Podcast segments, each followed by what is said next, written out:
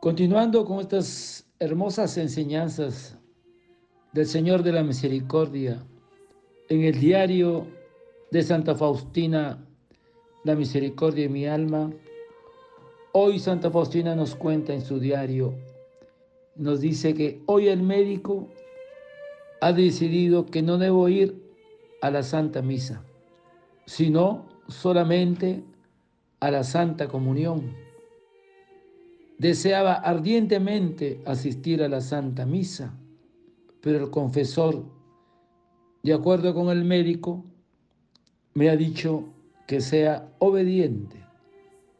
El sacerdote le dice, es la voluntad de Dios que usted sea sana y no le está permitido, hermana, mortificarse en nada. Sea obediente y Dios le recompensará. Sentía en aquellas palabras del confesor, eran palabras del Señor Jesús. Y aunque me dolía dejar la Santa Misa, ya que Dios me concedía la gracia de ver al niño Jesús, no obstante, antepongo la obediencia a toda otra cosa. Me sumergí en la plegaria e hice la penitencia. De súbito vi al Señor que me dijo, hija mía, has de saber que con un acto de obediencia me das mayor gloria que con largas plegarias y mortificaciones. Oh, qué bueno es vivir en la obediencia Vivir en la conciencia de que todo lo que hago es agradable a Dios.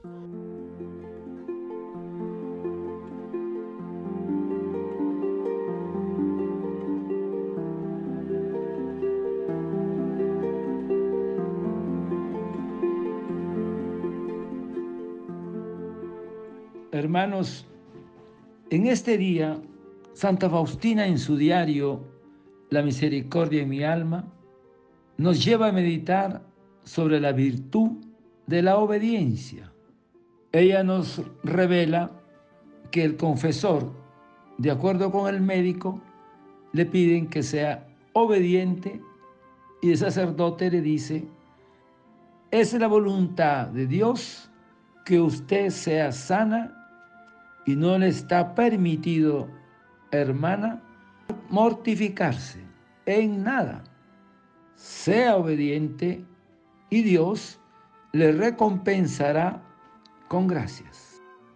La obediencia, hermanos, es una virtud muy necesaria para nuestro apostolado. Porque de qué vale decir, Señor, Señor, realizar esfuerzos y mortificaciones sin la obediencia. Todo sería inútil ante Dios. Entonces, veremos que modelo de obediencia es Jesús, nuestro Maestro, en cumplimiento de la voluntad de su Padre. Y haciendo su voluntad, inauguró en la tierra el reino de los cielos. Quienes piensan que la obediencia es un sometimiento indigno del hombre, debemos mirar a Jesús, porque el Señor se hizo obediente hasta la muerte y muerte de cruz. Y el Maestro, nuestro Señor, obedece por amor, por cumplir la voluntad de su Padre. Hermanos, ese es el sentido de la obediencia cristiana, hacerla por amor, como la hizo Jesús.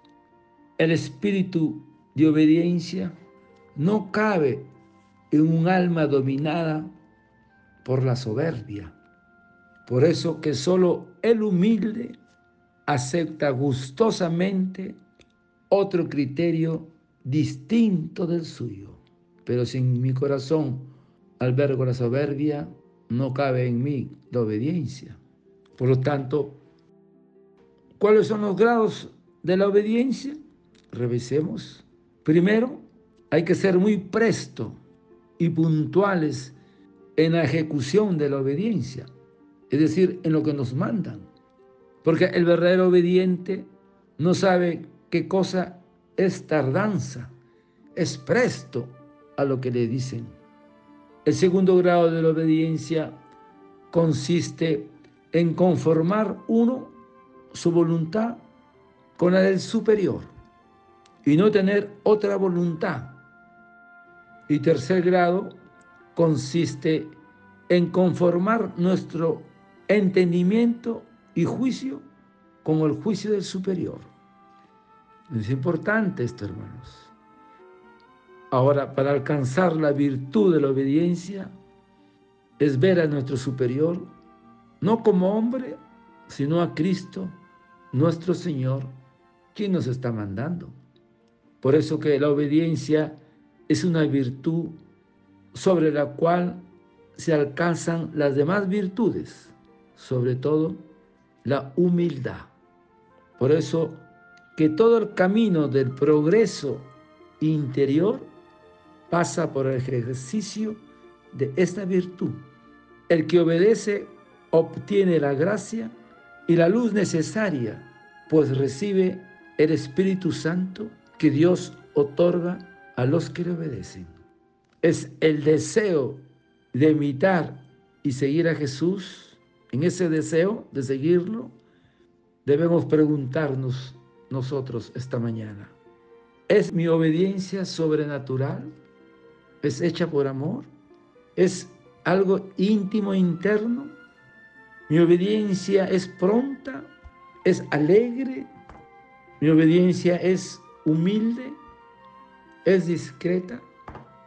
Hermano, esta virtud es una gracia que es muy importante para nuestra vida en el Espíritu y para nuestro apostolado.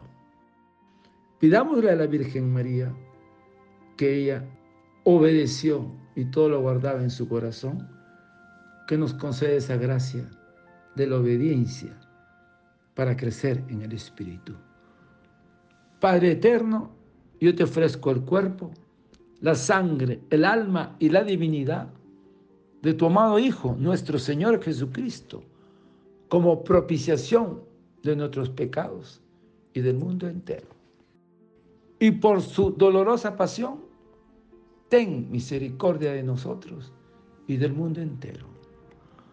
Oh sangre y agua que brotaste del corazón de Jesús como fuente de misericordia para nosotros, en ti confío.